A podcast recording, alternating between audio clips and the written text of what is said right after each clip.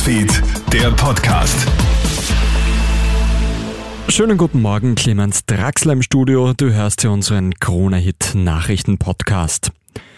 Die FIFA soll Fußballverbände massiv bedroht haben, die bei der WM eine One Love Armschleife tragen wollten. Davon berichtet jetzt die deutsche Nationalmannschaft. Der Weltfußballverband verbietet ja das Tragen der Kapitänsbinde mit regenbogenfarbenem Herz. Die Schleife gilt als Symbol gegen Homophobie, Antisemitismus und Rassismus. Da sportliche Sanktionen wie gelbe Karten drohen, halten sich Teams wie England und Dänemark aber an das Verbot. Menschenrechtsorganisationen schütteln den Kopf. Die Kritik geht aber nicht gegen die Nationalmannschaften, sondern ganz klar gegen die FIFA. Joe Niedermeyer von der LGBTIQ-Interessensvertretung Rosa Lila Pantherinnen. Ich kann nicht mit erhobenen Zeigefinger durch die Welt gehen und sagen, so musst du reden, so musst du denken. Das wird nicht funktionieren. Man muss mit positivem Beispiel vorangehen, vorleben und zeigen, wie es gehen kann. Das ist schwierig, das ist leichter gesagt als getan, aber das muss der Weg sein. Und die FIFA hätte sehr viel Macht. Schade, dass sie es nicht ausnutzt. Die Sigmund Freud Privatuni verliert die Zulassung für das Medizin-Masterstudium. Schuld sind offenbar Qualitätsmängel. Die Agentur für Qualitätssicherung und Akkreditierung Austria hat diese Entscheidung getroffen.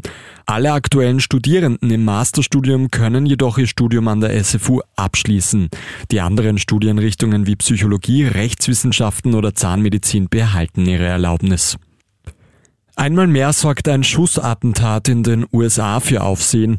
Bei einer Schießerei in einem Walmart-Supermarkt im US-Bundesstaat Virginia sind gestern Abend mehrere Menschen getötet und verletzt worden.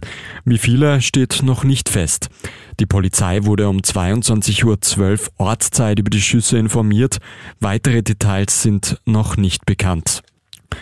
Und Argentinien steht nach der blamablen 2 zu 1 Niederlage bei der WM gegen Saudi-Arabien unter Schock. Genau das spiegelt auch die Stimmung in den Medien wider. Der Fall von Messis Mannschaft verstummt ein ganzes Land an einem Tag, an dem ein großes Fußballfest beginnen sollte, schreibt die argentinische El País. Der Feind, den niemand kommen sah. Argentinien hat geschlafen und Zusammenbruch in Katar lauten die Schlagzeilen anderer Medien. Am Samstag gibt es gegen Mexiko die Chance auf Wiedergutmachung. Vielen Dank fürs Einschalten. Das war der Corona-Hit Nachrichten Podcast für heute Vormittag. Ein weiteres Update gibt's dann am Nachmittag. Einen schönen Tag noch. Krone Hit Newsfeed, der Podcast.